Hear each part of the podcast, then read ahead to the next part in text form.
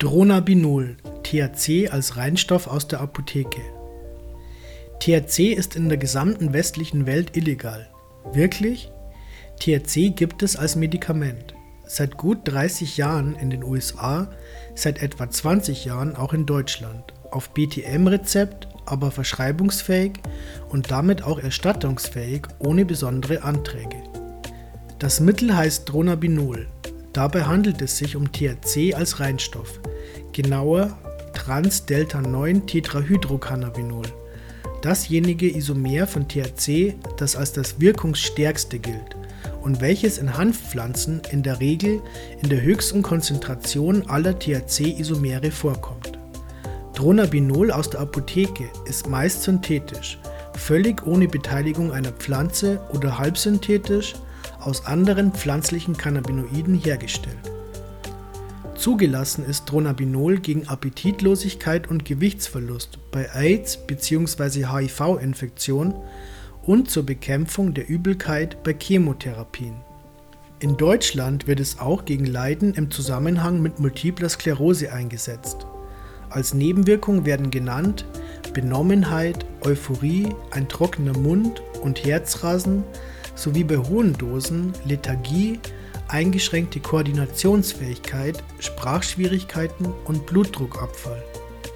Dronabinol ist der sogenannte INN-Name für THC, der Freiname, englisch International Non-Proprietary Name, eine international gültige Bezeichnung für die Wirkstoffe von Medikamenten, um diese eindeutig zu identifizieren und ohne rechtlich geschützte und oft in verschiedenen Ländern unterschiedliche Produktnamen bestimmter Firmen benutzen zu müssen.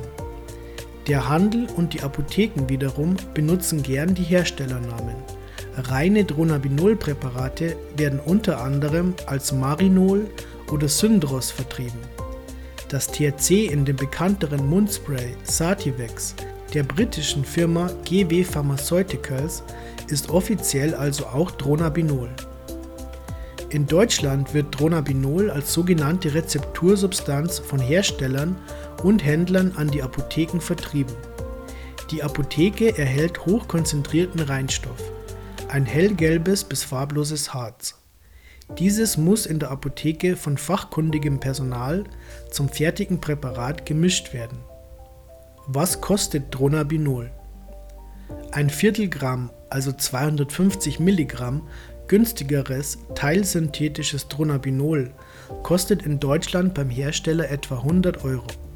Apotheker dürfen und müssen sogar laut 5 der Arzneimittelpreisverordnung über Apothekenzuschläge für Zubereitung aus Stoffen einen Aufschlag von 90% auf den Einkaufspreis erheben. Mit Mehrwertsteuer und zusätzlichen Gebühren zahlen Patienten dafür dann gut 250 Euro, welche in der Regel von den Krankenkassen erstattet werden. Das Präparat ist sehr stark. Aus dieser Menge können dann 50 Kapseln der kleinsten Dosis von 5 Milligramm hergestellt werden.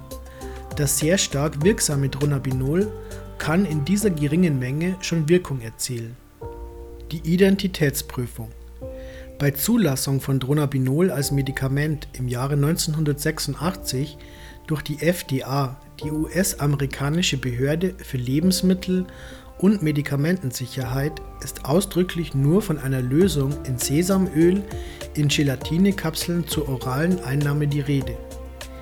In Deutschland werden von den Apotheken Fettkapseln, aber auch Tropfen aus flüssigem Öl und alkoholische Lösungen hergestellt.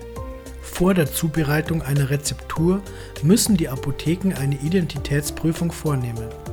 Dazu liefern die Hersteller von Dronabinol einen Teststreifen mit. Die Identitätsprüfung ist übrigens einer der Gründe, weshalb Apotheken generell lieber fertige Arzneien und oft nur sehr ungern Cannabisblüten bereitstellen. Für Cannabisblüten gibt es solche einfache Schnelltests nämlich nicht. Trotzdem müssen Apotheker auch Blüten mit einer relativ teuren Referenzsubstanz abgleichen. Das ist sehr umständlich und führt zu den sehr hohen Preisen, die den Patienten nur schwer zu vermitteln sind. Der Reinstoff Dronabinol ist da deutlich unkomplizierter. Ein Medikament wird angemischt. Nach bestandener Identitätsprüfung kann in der Apotheke das Medikament hergestellt werden. Dafür sollte das in einer Spritze gelieferte Dronabinol erst auf 60 bis 80 Grad Celsius erhitzt werden. Dann wird das zähe Harz nämlich flüssig, ohne Fäden zu ziehen und kann gut dosiert werden. Zur Herstellung von Kapseln wird das flüssige Dronabinol dann in einer genau abgewogenen Menge Öl oder Fett aufgelöst und verrührt. Die fettige Trägersubstanz ist dabei ebenfalls erhitzt, das verbessert die Löslichkeit. Anschließend wird die Mischung in Kapseln gefüllt, welche dann bei korrekter Befüllung exakt den gleichen Wirkstoffanteil enthalten. Die Hersteller empfehlen als Trägerstoff entweder Neutralfett, in Apotheken als Softisan gebräuchlich, dieses ist bei Raumtemperatur fest. Für flüssiges Öl wird Neutralöl verwendet. Das besteht aus mittelkettigen Triglyceriden, als Mygliol 812 im Handel. Die Fette werden aus Ölpalmen oder anderen geschmacksneutralen Ölpflanzen gewonnen. Sie sind gut für Salben und Kapseln geeignet denn sie diffundieren passiv durch jedes Gewebe in die Blutbahn und können auch etwa bei Absorptionsstörungen zuverlässig Wirkstoffe transportieren. Eine weitere Zubereitung von Dronabinol ist die alkoholische Lösung für Tropfen oder zum Inhalieren im Vulkanovaporizer. Dazu wird der Wirkstoff in 96%igem Ethanol gelöst und dabei so abgewogen, dass die Lösung tropfenweise dosiert werden kann. Welche Bedeutung hat Dronabinol? Dronabinol als Medikament ist eher ein Nischenprodukt. Laut Apothekenumschau.de vom 20.01.2017 wurden in Deutschland zu diesem Zeitpunkt etwa 4500 Menschen mit Medikamenten behandelt, die Dronabinol enthalten. Das steht im krassen Gegensatz zu den geschätzt mehreren 10.000 Patienten, die heute in Deutschland Cannabisblüten und andere Präparate benutzen. Das liegt rein technisch gesehen daran, dass reines THC nicht so gut wirkt wie Mischungen aus mehreren Cannabinoiden oder Vollextrakte mit allen Inhaltsstoffen der Pflanze. Es ist aber auch dem besonderen, kontroversen rechtlichen und gesellschaftlichen Ansehen von Cannabis und seinem Hauptwirkstoff THC geschuldet. Cannabis ist immer politisch. Mit Dronabinol ist THC also ein ganz normales Medikament, solange es als Dronabinol fachgerecht zubereitet wird.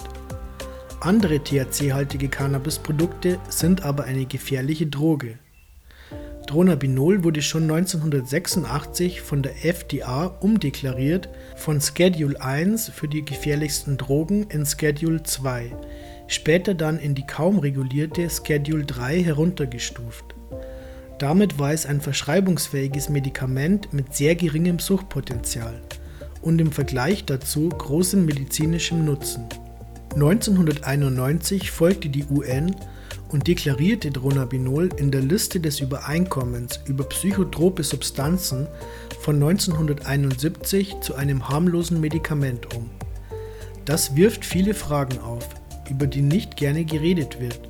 Aus der Fabrik gereinigtes THC in Kapseln ist demnach also ein nützliches Medikament, das zuverlässig wirkt, kein Suchtverhalten erzeugt, Ärztehopping und Rezepterschleichung kommen damit nicht vor. Alle anderen THC-haltigen Pflanzenteile und Produkte wurden jedoch weiterhin als hochgefährliche Rauschgifte ohne jeden medizinischen Nutzen geführt. Dronabinol verhindert Legalisierung Tatsächlich war die Freigabe von Dronabinol ein ziemlich unverblümter Versuch von Gesetzgeber und Pharmaindustrie, weiteres Vordringen der Hanfpflanze auf dem Gesundheitsmarkt zu verhindern.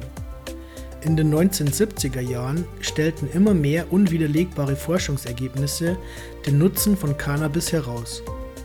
Kämpfer für die Legalisierung waren nicht mehr nur friedensbewegte Systemkritiker, sondern zunehmend auch Patientengruppen mit schweren und unheilbaren Leiden. Die Krebsbehandlung steckte noch in den Kinderschuhen. Hochdosierte Chemotherapie beeinträchtigte Patienten enorm und konnte nur geringe Erfolge vorweisen.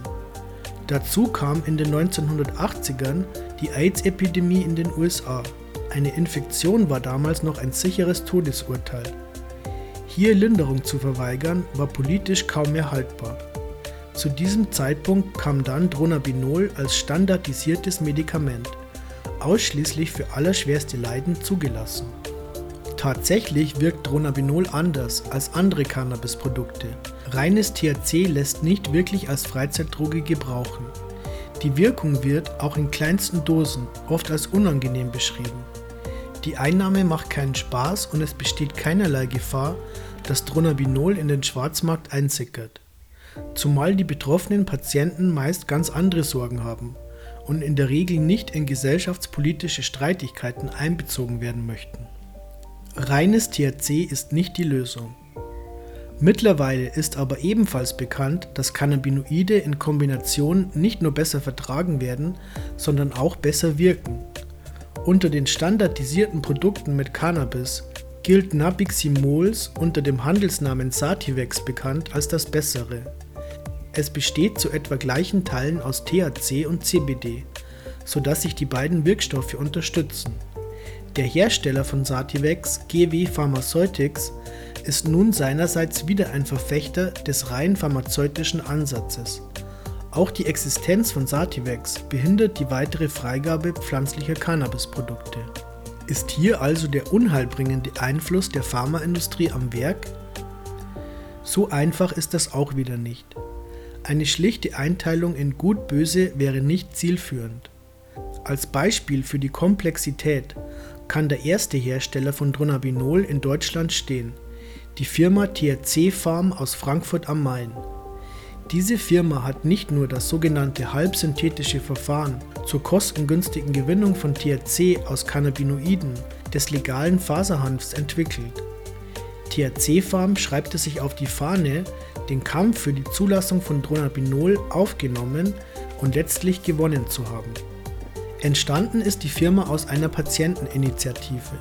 Einer der Gründer, der Biologe Joachim Hartinger, ist selbst Betroffener, der seit einem Unfall querschnittsgelähmt ist.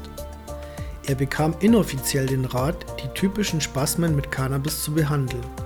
Der Einstieg in die Medikamentenproduktion erfolgt in erster Linie aus dem Bedürfnis heraus, ein zuverlässiges Medikament zu entwickeln. Das Erreichen des legalen Medikamentenstatus war ihm eher ein positiver Nebeneffekt. Die Entwicklung zeigt letztlich, Cannabis kann sich durch konkrete Forschungsergebnisse wieder aus dem gesellschaftlichen Abseits zurückkämpfen. Ein wichtiges Forschungsfeld wäre hier etwa der Entourage-Effekt wonach die ganze Pflanze oder ein Vollextrakt besser wirkt als der reine Wirkstoff, aufgrund der begleitenden Terpene. In gewissem Sinne ist auch dieser Schritt schon Geschichte, seit nun in Deutschland Hanfblüten ebenfalls erstattungsfähiges Medikament sind. Und zwar nicht nur als Schmerzmittel in der Palliativversorgung unheilbarer Leiden, sondern für jeden Einsatz, den Ärzte für sinnvoll halten und dem die Krankenkasse zustimmt. Es bleibt dann aber auch für uns Deutsche der Widerspruch, dass Cannabis aus staatlich kontrolliertem Anbau in Anlage 3 des Betäubungsmittelgesetzes steht, in der nützliche und nur wenig gefährliche Medikamente aufgeführt sind. Alle anderen Cannabispflanzen aber in Anlage 1 unter den nicht verkehrsfähigen gefährlichen Substanzen stehen. Sicher, die internationalen Verträge zur Drogenbekämpfung schreiben das so vor. Die Geschichte von Dronabinol zeigt aber, auch diese Verträge können geändert werden. Fragt sich nur, ob das dann zum Nutzen der Pharmaindustrie oder zum Wohl aller Bürger geschieht.